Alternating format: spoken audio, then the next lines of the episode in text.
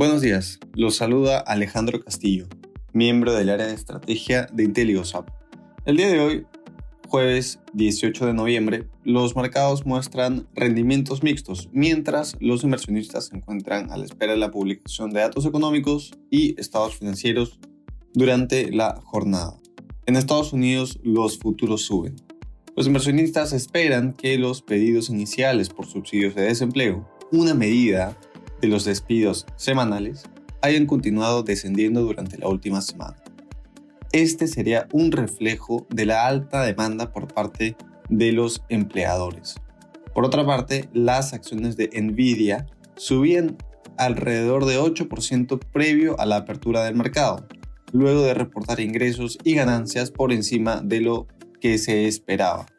Además, la compañía dijo que durante el último trimestre del año sus resultados podrían estar por encima de lo previamente proyectado.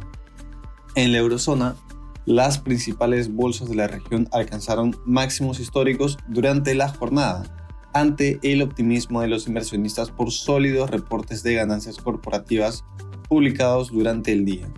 No obstante, las acciones relacionadas al sector energético caen, ante las preocupaciones de que China libere reservas estratégicas de petróleo, generando una caída en el precio por barril.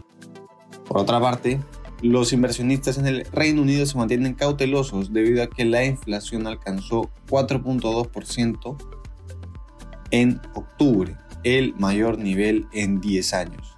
En Asia, los índices cerraron con resultados negativos. El índice de Hong Kong cayó.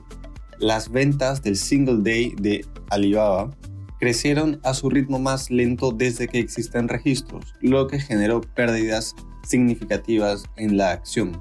Por otra parte, ciertas compañías en el sector inmobiliario presentaron problemas de liquidez, lo que incrementó la preocupación en el mercado.